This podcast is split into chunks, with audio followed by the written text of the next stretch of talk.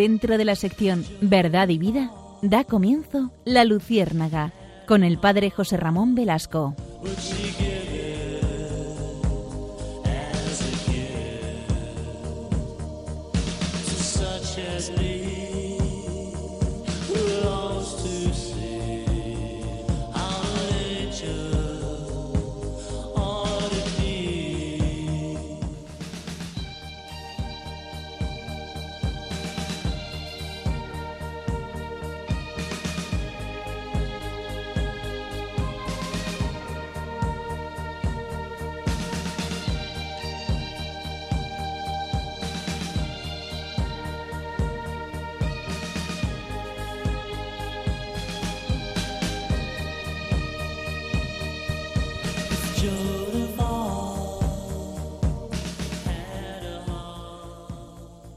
Corría el día 22 de mayo del año 337. En Bitinia moría Flavio Valerio Aurelio Constantino, más conocido por todos como el emperador Constantino. Seguramente a ustedes les resulte famoso este, este nombre porque él dio nombre a la famosa ciudad de Constantinopla, que ahora llamamos Estambul. Fue emperador de los romanos, desde el momento en que sus tropas lo proclamaron emperador el 25 de julio del 306 y gobernó el imperio romano en constante crecimiento hasta su muerte. Era un imperio con amplísimas fronteras, estamos nada menos que a inicios del siglo IV, ¿no? todavía los bárbaros no habían hecho sus grandes invasiones. Y lo gobernó pues con mano firme. Se le conoce también como Constantino I o Constantino el Grande o en, las iglesias ortodoxas le conocen como San Constantino, es decir, ellos lo han, lo han canonizado. Precisamente, ¿por qué? Pues les voy a contar por qué. Porque él se convirtió a la religión cristiana y en el edicto de Milán del año 313, él eh, afirma que la religión oficial del imperio tiene que ser la religión cristiana, en contra de las religiones paganas, del politeísmo de los romanos y de otras religiones que estaban introduciéndose. Convocó el primer concilio de Nicea en el año 325, que otorgó legitimidad al cristianismo en el Imperio romano.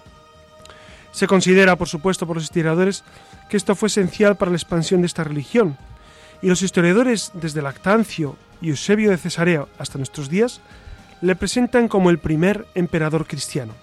Si bien si bien él fue bautizado cuando ya se encontraba en el lecho de muerte, tras un largo catecumenado. Antiguamente se solía bautizar a algunas personas al final de su vida para que todos sus pecados fueran perdonados y de esa manera ellos pensaban que iban directamente al cielo, puesto que el alma queda limpísima después de, del bautismo. ¿Y por qué les traigo a colación a Constantino el emperador? Porque íbamos a hablar de un tema precioso, que es la unión de la Iglesia y la sociedad. Y, y qué mejor empezar con, Constantino, que precisamente comenzó esta tarea, esta tarea de, permitir que los cristianos fueran eh, ciudadanos legales, que la religión fuera permitida en el imperio, que hubiera ese diálogo entre emperador y, y cristianos. Dense cuenta que esta relación entre la Iglesia y el Estado pues ha tenido muchos momentos de luces y de sombras, luces y sombras. No olvidemos el cesaropapismo, no olvidemos también las grandes donaciones de Carlomagno eh, en el siglo IX, no olvidemos pues los influjos que había en cuanto a la política en el Renacimiento, no olvidemos tampoco pues la etapa de la eh, pues de la creación del Estado italiano donde se le quitan al Vaticano sus propiedades, se confina al Papa en el recinto de, pues, de la Santa Sede del Vaticano y, todo el resto de las propiedades son confinadas, son, son, pues de alguna manera esta relación del Estado y la Iglesia ha tenido siempre luces y sombras. Por eso, si les parece, vamos a introducirnos hoy eh, en esta, eh, en esta realidad. Dense cuenta que nosotros, los cristianos, vivimos en este mundo y, participamos de las realidades que participa toda la gente. Pero tenemos una motivación especial, que es nuestra fe. Entonces, ¿cómo vivir nuestra fe en el mundo? ¿Cómo, cómo estar en continua relación, en continuo diálogo, en continuo, continua conexión con la gente de nuestra sociedad. Eh, los cristianos no tratamos de imponer nuestra fe, al contrario, tratamos de iluminar, de iluminar las realidades temporales. Bueno, por eso, si les parece, acompáñenos esta noche, que seguro que vamos a descubrir grandes cuestiones sobre esta relación de la Iglesia y el Estado. Buenas noches, Clara Fernández. Hola, ¿qué tal? Buenas noches. Buenas noches, Siria Fernández. Buenas noches. Y buenas noches, Alex, que desde el control nos cuida. Y buenas noches a todos ustedes y acompáñennos si les parece.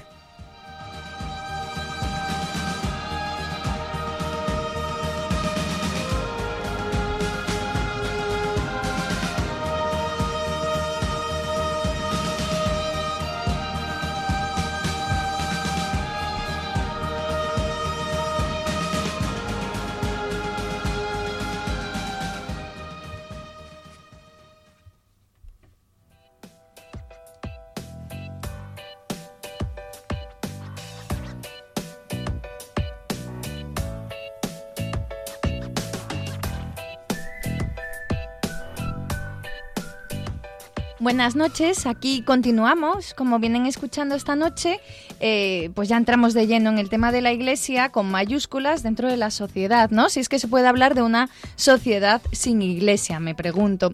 El caso es que a nosotros como cristianos nos interesa de sobremanera conocer primero qué es la Iglesia como institución, cargos, derechos, deberes y después qué hace en el mundo y más concretamente en nuestra sociedad, ¿no? Si somos capaces de reconocer en nuestra Madre Iglesia no solo una institución, sino algo que va más allá, probablemente seamos capaces también de tener una mirada más sobredimensionada y rica y podamos también así defenderla. Piensen que sobre esto ya hablamos en el anterior programa, ¿no? Cómo hablar de Dios hoy. Y es que verán, si comenzamos sabiendo qué es la Iglesia, podremos apoyarla, defenderla, comprenderla y amarla. Como saben, sin querer o no, pues se está gestando una especie de fobia en nuestra sociedad actual hacia Dios, hacia la Iglesia, hacia la religión en suma, y parece que hablar de la Iglesia hoy en día le convierte a uno en un ser radical o un intolerante incluso. Muchos la desprecian y otros tantos la condenan por desde dentro y desde fuera también, pero piensen una cosa, ¿para qué está la Iglesia en el mundo? ¿Para qué nació? Así que eh, reflexionen también sobre las palabras de San Pedro, que después de haber declarado que Cristo es el Hijo de Dios vivo, él mismo, como saben, recibió de Cristo la siguiente respuesta. Yo te digo que tú eres Pedro y sobre esta y piedra edificaré mi iglesia y las puertas del infierno no prevalecerán contra ella. Eh, Dios habló de mi iglesia, no dijo mis iglesias, ¿no? Y aunque la iglesia esté en el mundo entero, es solo una, pero es que aún hay más. Como saben, la Iglesia nació hace 21 siglos y se formó también a partir de los apóstoles, esos hombres a los que mm, Jesús habló y les pidió hablar en su nombre. Por tanto, ¿por qué nació? Para seguir llevando el mensaje de Dios a los hombres y nosotros, como miembros de ella, tenemos la obligación, mejor dicho, la necesidad de continuar. Es verdad que esa iglesia tiene vocación desde el inicio, desde el momento en el que, en el que Cristo la funda. ¿Cuándo la funda? Pues precisamente en Cesarea de Filipo, que es eh, una ciudad que está fuera de los límites de Israel. Es curioso que Jesús se llevó precisamente a, sus discípulos a ese lugar. Es, es, un lugar precioso, es donde nace el Jordán y tiene una gran roca, un, es, como un montecito de roca y encima había varios, varias eh, edificaciones en tiempo de Jesús al dios Pan, a divinidades Em, pues de los romanos. Jesús se los lleva allí a, los, a los doce para decirles, sobre esta inmensa roca edificaré mi, iglesia, que es nueva, que es precisamente la roca de Cristo, y le dice a Pedro, tú a partir de ahora serás el, sostén, el soporte de esta iglesia. Dese cuenta que, que, la iglesia, por lo tanto, está fundada directamente por Dios, porque Jesucristo es Dios. No es un invento humano, no es una realidad creada pues simplemente a, modo organizativo, no, es mucho más. Es Cristo mismo que se prolonga en la historia.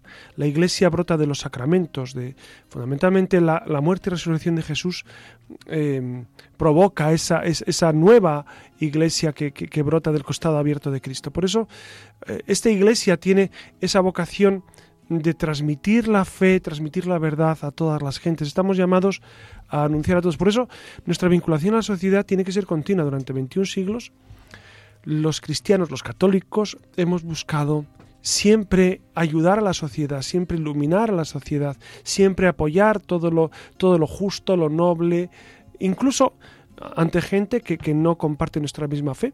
Independientemente de eso, eh, los, cristianos estamos llamados a, eso, a ser el buen olor de Cristo que decía San Pablo, y, a imbuir la sociedad de esa, de esa impronta de, de la paz, del amor sincero, de, ese Dios con nosotros que Cristo nos vino a enseñar. Por eso eh, la misión de la Iglesia en la sociedad es no solamente de hace 21 siglos, sigue eh, de perenne actualidad. Pues ya ven, como todas las noches, ya ven qué interesante viene el programa de esta, eh, el programa de, de, ahora, ¿no? Así que acompáñennos con este paseo nocturno y noctámbulo para descansar también un poco eh, acompañados del Señor y aprender y comprender también a los demás y a nosotros mismos que falta nos hace.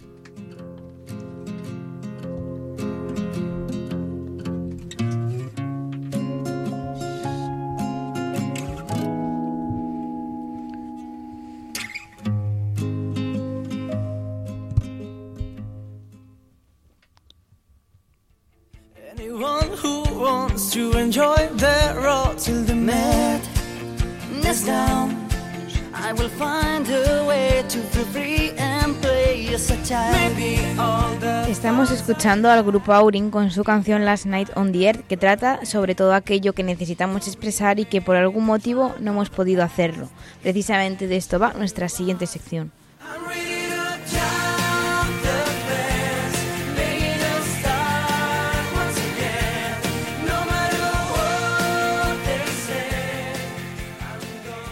Muy buenas noches. Comenzamos Destellos en la Red, un apartado en el que queremos que seáis los oyentes, los participantes de aquellos temas que más nos interesan y que están a la orden del día.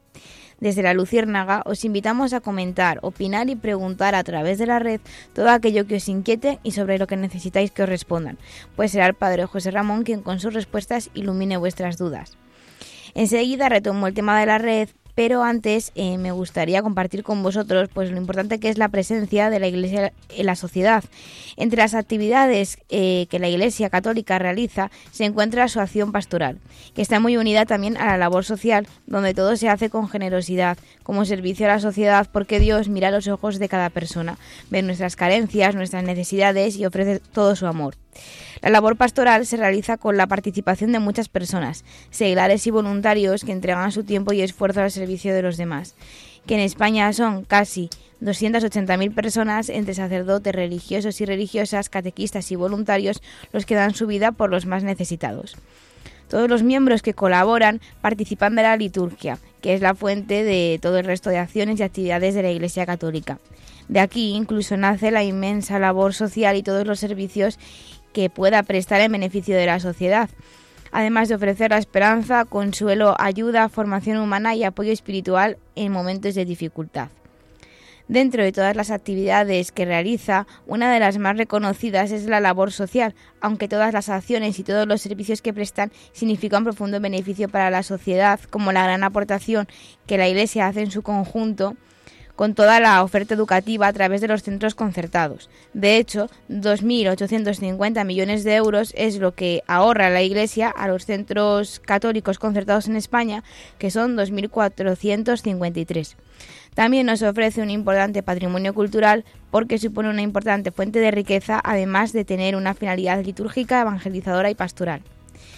Y el arzobispo de Westminster, el catedral Cormac eh, Murphy O'Connor, señala que la Iglesia en nuestra sociedad tiene una fuente de vitalidad y un rol crucial que jugar más importante aún en esta época de la historia reciente.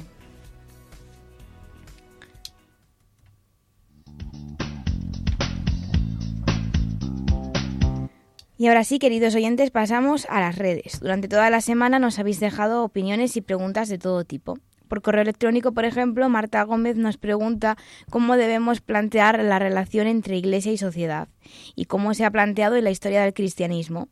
Andrés quiere saber por qué tantas personas eh, no marcan la casilla en favor de la Iglesia en la declaración de la renta. Se pregunta si es quizás porque no se informa bien de hacia dónde va esa ayuda. Y Marcos eh, pide que se dé cobertura a las acciones de la Iglesia y la sociedad porque, en su opinión, hay bastante desinformación.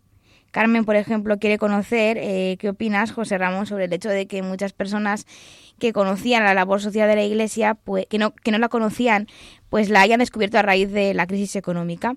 Y también me gustaría, para acabar, pues eh, leer una opinión que nos ha dejado Pródigo a través de Twitter, que dice que la Iglesia actúa en la sociedad interesadamente desprestigiada por su firmeza moral, pero al lado de los necesitados material y espiritualmente. Pues José Ramón, ¿qué nos puedes decir sobre los comentarios? Bueno, son, muchas cuestiones. ¿eh? Vamos a ir a algunas de ellas que me parecen muy relevantes. La primera que pregunta Marta Gómez, esa primera cuestión, ¿cómo debemos plantear la relación entre la Iglesia y la sociedad? Yo creo que la Iglesia está para servir, para servir, para iluminar. Lo dice el Concilio Vaticano II en Gaudium et Spes, ¿no? Los gozos y las esperanzas del mundo son los gozos y las esperanzas de la Iglesia. Y es verdad que nosotros, puesto que pertenecemos a, este, esta, sociedad, eh, pues tratamos de, de vivir como los mejores ciudadanos que podamos ser, ¿no? Y eh, siempre se ha dado esta mutua relación y esta sincera colaboración, pues no siempre, no siempre. Y como os decía antes, eh, en la historia de la Iglesia y en la historia de Occidente, pues ha habido eh, claros luces y sombras en esta en esta relación. Ha habido momentos en los que los papas han estado, algún papa ha estado sometido al poder eh, terrenal de, de emperadores, de reyes, etcétera, y en ocasiones al revés. Entonces, digamos que mm, eh, una cierta autonomía, una sana autonomía se tiene que dar entre el poder temporal y, la Iglesia Católica. Por eso, el momento en el que vivimos, yo creo que es que es eh, en esto en esto encomiable. Sobre todo, fíjense, eh, más que en Europa, que en Europa hay, un hay un laicismo beligerante no es una laicidad, no es una sana laicidad, es un laicismo, es ser en contra de los valores del Evangelio en ocasiones. En Estados Unidos yo observo que, que y de hecho Benedicto XVI así lo afirmaba, que se da un respeto bastante más, eh, más amplio a las libertades religiosas que incluso en, en, Europa. Otras preguntas que hacían sobre, sobre la casilla de, de, la declaración de renta el, dinero que, se que, ahí uno va entregando y que la iglesia recoge lo dedica, pues fundamentalmente al mantenimiento del culto y a las obras de caridad. Y entonces eh, el otro día me enteré, eh, leí en, en, las redes que, mm, que incluso Pablo Iglesias es el fundador del partido político Podemos. No, no sé qué, qué frecuencia él tendrá de cara a la misa dominical o, o al culto, etcétera, pero él marca la X de la iglesia, ¿no? Me resultó muy curioso. Es decir, que la gente de buena fe, no sé si Pablo la tiene, ¿eh? no, no, no me meto a valorar, pero, pero hay mucha gente que sabe que la iglesia pues dedica gran parte de sus recursos a ayudar a los demás y por eso ponen la, ponen la X en la casilla de las ONGs o ayuda en general y luego la, la, la, ayuda a la iglesia, lo cual pues es yo creo que es lo que lo que todos debemos hacer porque ese ese ese, ese porcentaje va dedicado pues especialmente a la ayuda a los demás. Y después Pródigo nos hablaba de que eh, en ocasiones la iglesia es desprestigiada interesadamente por su firmeza moral, es verdad, es verdad que puede ser desprestigiada, es verdad que, que, en ocasiones el discurso de Jesús pues no resulta muy agradable. El otro día hablábamos de que de ese libro hablar de Dios resulta peligroso, tan peligroso como que Jesús murió en cruz tan peligroso como eso, o tan peligroso como que miles y miles de, de, hombres y mujeres han muerto por la fe en 21 siglos de cristianismo. El siglo XX fue el siglo más sangriento, el siglo más persecuciones. Es verdad que el lenguaje, el lenguaje moral o, o la propuesta moral de, de la Iglesia pues resulta en ocasiones extraña, y extraña al mundo me refiero. De hecho, el siguiente programa trataremos de esta propuesta moral en general, la moral, la moral laica, moral eh, religiosa, cuál es la diferencia, dónde, eh, cuál es la aportación de la moral de la Iglesia al mundo. La gente cuando dice, bueno, es que la Iglesia, cuando propone, por ejemplo, no al aborto, radicalmente, no, es que cada uno es libre de, de hacer lo que quiera. Vamos a ver, no estamos hablando, de, primero, que, que, no existe esa libertad para matar a un individuo, eso es, eh, eso es evidente. La Iglesia no se mete en, en, en cómo tú vives, vives las cosas, sino cómo debería ser el sentido común, cómo, cómo la ley natural se expresa, cómo la inteligencia iluminada por la fe, la razón iluminada por la fe, va descubriendo los porqués y entonces sí tiene una propuesta moral que ofrecer al mundo. Luego el mundo la puede aceptar o no, eso es otro tema, pero, pero sí tiene una propuesta y debe proponerla. Y, finalmente eh, es curioso esa aportación que decías, Clara, de, que algunas personas han descubierto a través de la crisis, a través de la crisis han descubierto eh, la labor de la Iglesia. Y es verdad, y es verdad. Al final, San Agustín decía, no hay mal que por bien no venga. Pues es verdad que, el mal de la crisis y, y, la pobreza que estamos viviendo, pues ha sacado a la luz la acción de la Iglesia, muchas ONGs también, ¿eh? y, muchas, y muchos grupos no vinculados a la Iglesia, pero la Iglesia tiene un porcentaje grandísimo de ayuda a los más necesitados. Y, y, y en estas ocasiones de grandes males, que es, que es una crisis económica que, que, que, se ceba especialmente a los más débiles, haga esos grandes males, la Iglesia propone grandes remedios, que es, que es una civilización del amor y una civilización de la solidaridad, que es, que, que es un valor, un valor muy secular, pero que la Iglesia lo vive como fraternidad, como nosotros somos eh, hermanos y tenemos que luchar por los demás. Pues muchas gracias por tus respuestas y ahora ya pues os dejo planteados los temas de los próximos programas que serán sobre la moral, la moral laica y laica y religiosa. Vamos a tratar Claro, porque la propuesta de la Iglesia es, una moral eh, que brota de, la persona de Jesucristo. Pero también hablaremos de cómo existe una moral laica eh, que, no, que brota de la ley natural, ¿no? Entonces, haremos la distinción que yo creo que es muy interesante el próximo día. Pues la moral eh, laica y religiosa y el problema del mal. Eh, así que abrimos hashtag eh, moral luciérnaga y mal luciérnaga para que, pues como ya sabéis, empecéis a interactuar con nosotros a través de nuestra cuenta de Twitter, arroba la luciérnaga rm. También podéis escribirnos un email a la luciérnaga arroba radiomaria.es o dejarnos un comentario en el blog del programa la luciérnaga Ya sabéis que os esperamos en la red.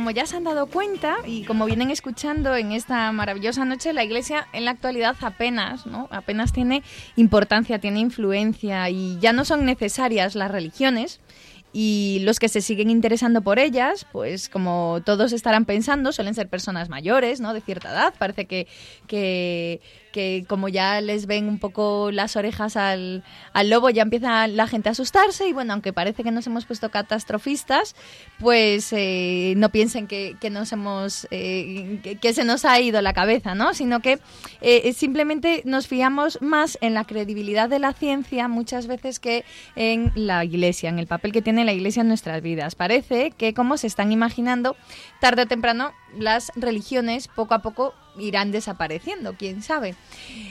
Pero veamos qué es lo que hace la Iglesia en nuestra sociedad, ¿no? Si miramos bien, fíjense que entre otros presta, pues como ha dicho también Clara, ¿no? Presta apoyo a los necesitados, ya sea a través de instituciones como Cáritas, ¿no? Las numerosísimas comunidades religiosas que están repartidas por todo el mundo en los lugares más insospechados para prestar ayuda a los más pobres de los pobres. Piensen, ¿no? Que eso forma parte del carisma de las hermanas de la caridad. Hablamos de comedores, de centros de acogida, de colegios Promueve también la armonía entre los hombres y las mujeres, apostando por un desarrollo equitativo de los pueblos, puesto que nadie como la Iglesia ha protegido y luchado tanto por defender la igualdad entre ambos sexos, ¿no? Y esto a lo mejor a alguno le escandaliza porque piensa que la Iglesia es precisamente eh, la Iglesia se presenta como machista, ¿no? Con los debates continuos que surgen de si las mujeres pueden o no o no ser sacerdotes, entre otras cuestiones. Pero piensen, si no, en cómo la Iglesia ampara la conciliación en los puestos de trabajo. Yo tuve la experiencia de trabajar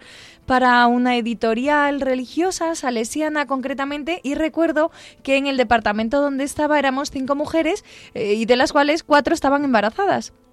Y a mí me resultaba gracioso, ¿no? Eh, eh, más que gracioso me, enternecía la idea de pensar que, que, eso probablemente en otro puesto de trabajo no, eh, no sé si estaría bien visto o no, pero probablemente se las apañarían no para contratar a otra mujer, que fue el caso cuando suplíamos mujer, hombre indistintamente, pero, o sea, contrataban a la persona mejor preparada, ¿no? No les interesaba si iban a tener que pagar una baja por maternidad o demás. Entonces, me parece, me parece que es revelador, ¿no? Contar que efectivamente los, pues, pues sí que apuestan por la conciliación, así como apoyan la maternidad, ¿no? la no recriminación, o pues como comentaba antes el padre José Ramón, la defensa ultranza de la vida y eh, con iniciativas tan, tan alucinantes como la de los rescatadores, ¿no? que está aquí en Madrid. Rescatadores, Red Madre, Proyecto Raquel, ¿Cuántos, ¿Cuántos proyectos han surgido en estos ámbitos, no? Claro, entonces cuestiones tan controvertidas como la apuesta por la paz en lugares de conflicto, porque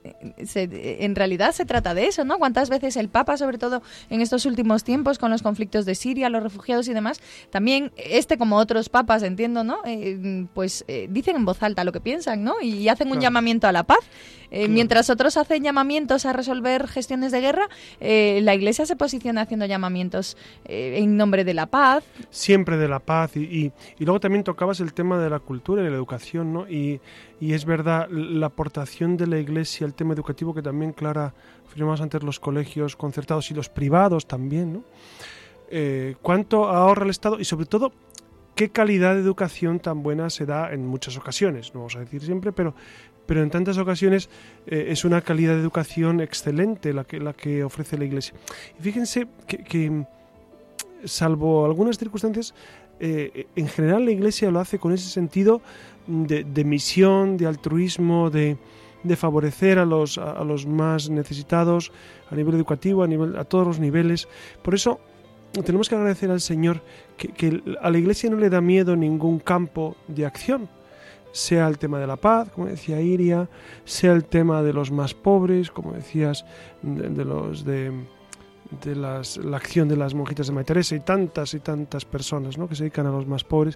O sea, en el tema de la educación, a mí me fascina pensar que, que gracias a la Iglesia, pues yo tengo que reconocer que, que, si sé algo, me lo ha enseñado prácticamente toda la Iglesia, ¿no? exceptuando unos años de, colegio público donde estuve, pero, pero luego en el seminario, luego en, en mi formación, pues ha sido la Iglesia la que gratuitamente me lo dio y por lo tanto gratuitamente también lo tengo que dar. sí, y, y, también ya lo hemos comentado en algún otro programa, ¿no? Pero la Iglesia eh, ha sido custodia de toda la cultura de la lengua, de todo el arte. Si no piensen en la Edad Media en mm, la época de los bárbaros, probablemente habrían terminado. Si no piensen ahora qué está sucediendo, ¿no? Allende los mares, en todo, en Siria, en Siria el, último monasterio que han, que han explosionado, en fin, eh, pues siempre se ha preocupado la Iglesia por custodiar el arte y la cultura, por, por preservarla, ¿no? De la atrocidad. Y también, ¿qué, me dicen de la oración? Porque todavía parece que no habíamos tocado ese tema, pero ustedes saben que existen muchos religiosos y religiosas rezando y ofreciendo sus vidas por cada uno de nosotros, así como, pues, pues antes lo señalábamos también, ¿no? La acción pastoral que se realiza con la participación de muchas personas seglares, voluntarios, que entregan su tiempo y esfuerzo al servicio de los demás. Y mm, antes lo hemos mencionado, ¿no? En España son más de 278.000 personas eh, entre sacerdotes, religiosos y religiosas, catequistas y voluntarios al servicio de los demás. Y, a mí es que me parece necesario conocer las cifras, ¿no? Porque clarifica mucho.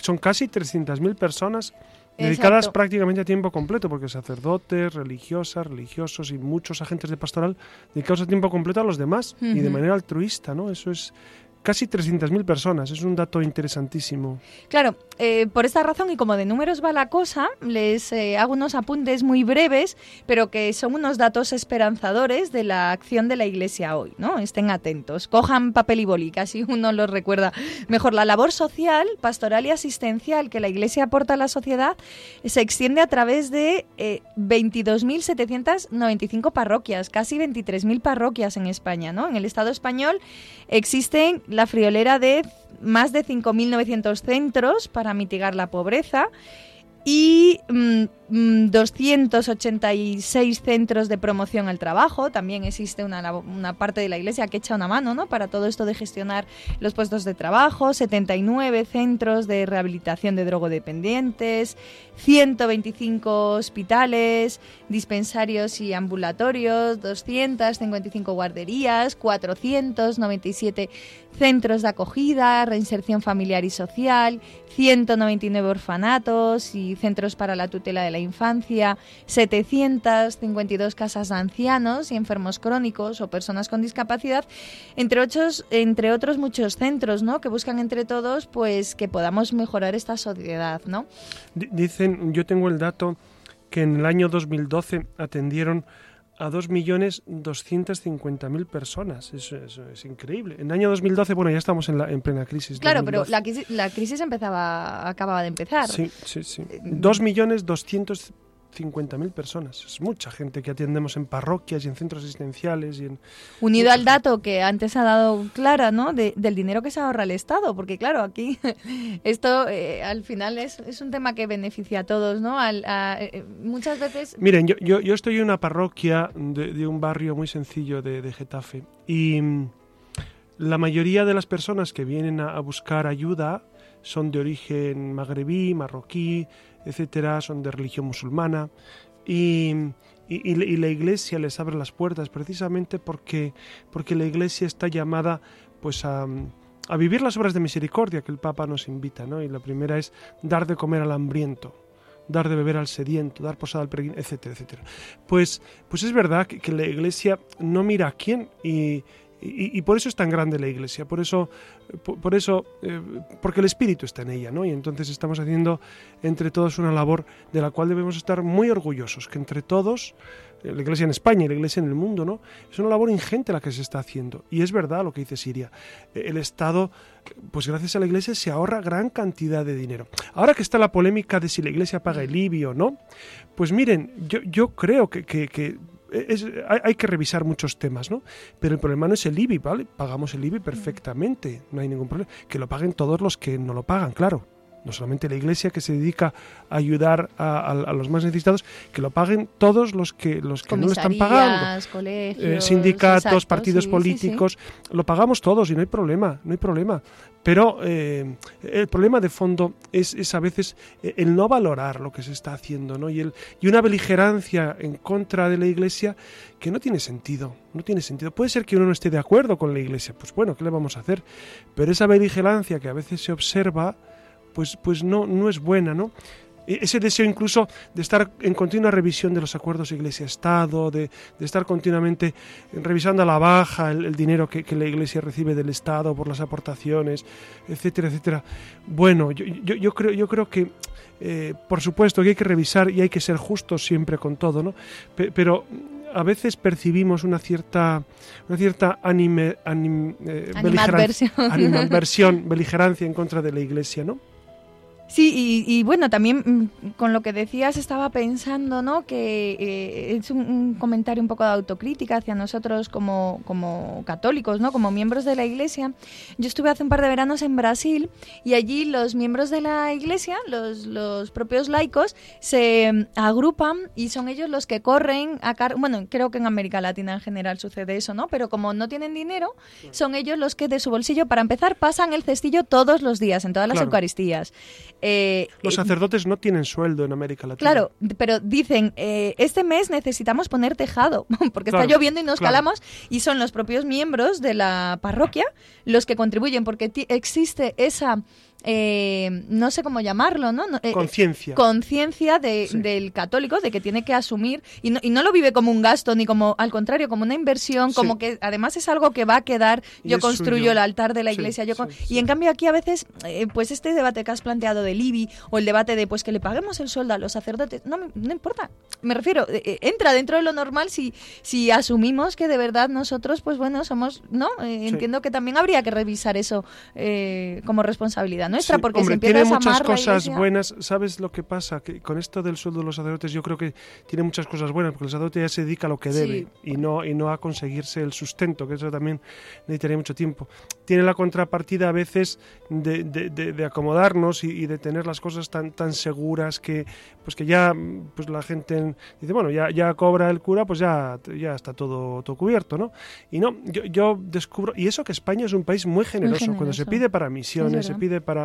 Somos muy generosos y eso hay que, hay que destacarlo una vez más. Cuando se hacen las grandes colectas a nivel internacional, España, eh, en una ocasión leí que era el segundo país que más dinero daba después de Alemania, ¿no? O sea que, que ha- hay que tener muy en cuenta esto, ¿no? Sí, y bueno, pues eh, para terminar un poquito con esto de las cifras, ¿no? Si antes bien hemos hablado de la labor social, pues, pues piensen también que en España se celebran más de 360.000 bautizos al año, más de 245.000 primeras comuniones, eh, 100.000 confirmaciones, 60.000 bodas, eh, 340.000 funerales y más de 9 millones de eucaristías, ¿no? Al año. Así que cada domingo participan en la misa pues más de 10 millones de católicos en España.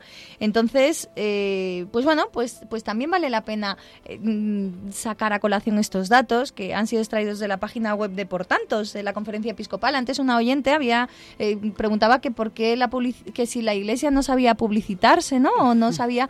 Y bueno, pues lo- la experiencia nuestra es que en los últimos años el programa este, el proyecto Por Tantos, Sí. pidiendo la X, ¿no? De marcar, pues bueno, también, también está haciendo esfuerzos la iglesia por, por anunciarse, ¿no? Y por, pues, Comunicarse. por comunicar. En fin, las actividades de la Iglesia son mm, la muestra del amor de Dios por todos los hombres y aunque eso es lo que son para la Iglesia, para la sociedad, es un gran servicio y la Iglesia beneficia a todos porque no, como decía antes José Ramón, no se excluye a nadie por ninguna razón, por ninguna religión y esto es muy importante, repetimos, en la Iglesia no se excluye a nadie.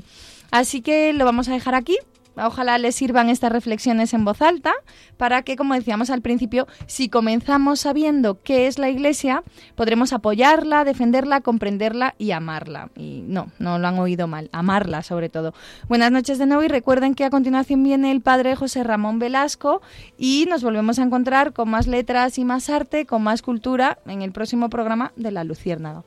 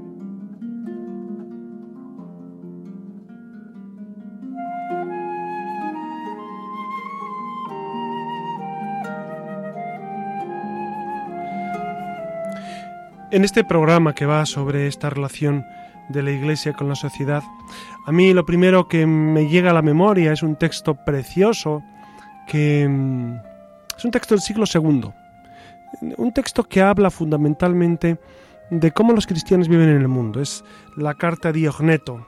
Si ustedes tienen curiosidad, la pueden ver en internet, la encuentran. Carta a Diogneto. ¿Quién es Diogneto? Pues Diogneto no sabemos bien quién es, pero seguramente puede ser, uh, dicen que era, era alguien importante de la corte que necesitaba saber de los cristianos. Los cristianos eran perseguidos en algunos lugares del imperio romano y, y alguien pide información y entonces eh, seguramente es una carta escrita en Atenas y, y está escrita por un cristiano que, que, habla de cómo son los cristianos en el mundo. Yo creo, a mí siempre me ha impresionado cómo va relatando esa relación de los cristianos con las demás personas que habitan los ámbitos de la sociedad.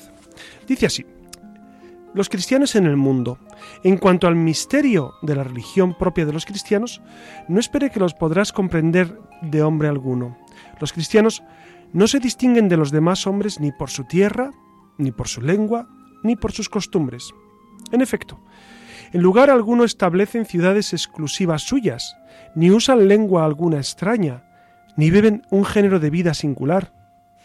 La doctrina que les es propia no ha sido hallada gracias a la inteligencia y a la especulación de hombres curiosos, ni hacen profesión, como algunos hacen, de seguir una determinada opinión, aumentar tal es la responsabilidad de Dios que les ha señalado en lo que sería lícito que ellos debieran vivir. Se casan como todos y engendran hijos, pero no abandonan a los nacidos. Ponen mesa común, pero no el lecho. Viven en la carne, pero no viven según la carne. Están sobre la tierra, pero su ciudadanía es la del cielo. Se someten a las leyes establecidas, pero con su propia vida superan las leyes. Aman a todos y todos los persiguen. Se los desconoce y con todo se los condena. Son llevados a la muerte y con ello reciben la vida. Son pobres y enriquecen a muchos. Les falta todo, pero les sobra todo. Son deshonrados, pero se glorían en la misma deshonra. Son calumniados y en ellos son justificados. Se los insulta y ellos bendicen.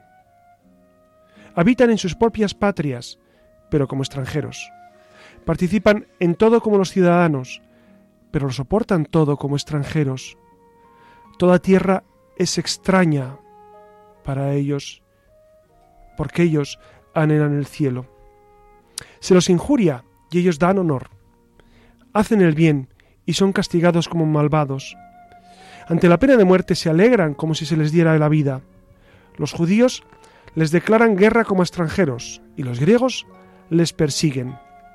Pero los mismos que les odian no pueden decir los motivos de su odio. Para decirlo con verdad, lo que es el alma en el cuerpo, esos son los cristianos en el mundo. El alma está esparcida por todos los miembros del cuerpo y los cristianos lo están por todas las ciudades del mundo. El alma habita ciertamente en el cuerpo, pero no es del cuerpo. Y los cristianos habitan también en el mundo, pero no son del mundo. El alma invisible está en la prisión del cuerpo visible y los cristianos son conocidos como hombres que viven en el mundo, pero su religión permanece invisible. La carne aborrece y hace la guerra al alma, aun cuando ningún mal ha recibido de ella.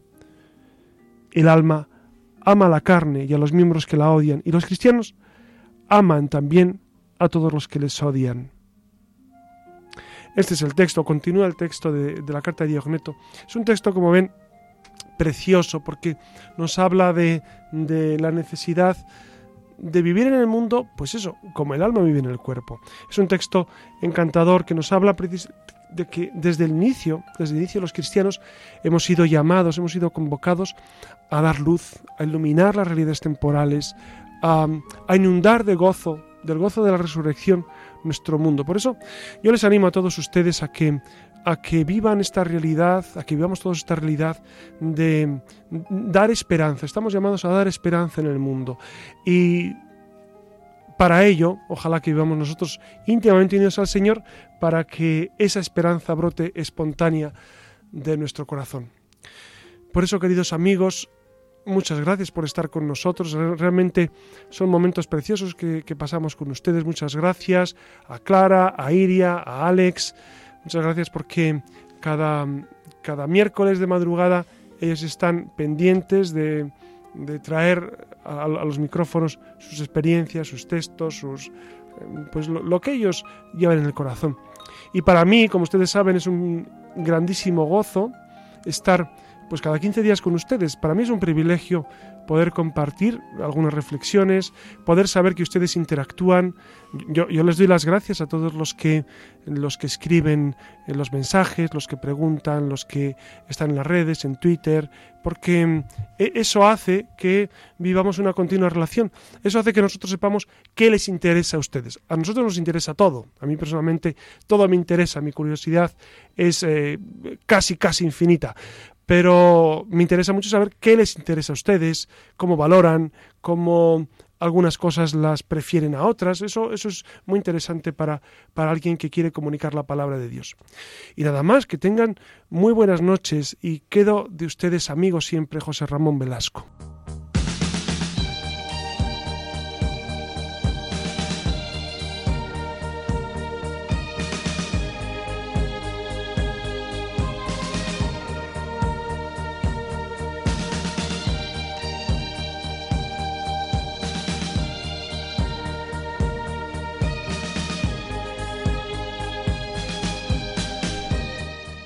Finaliza en Radio María La Luciérnaga con el Padre José Ramón Velasco y dentro de la sección Verdad y Vida.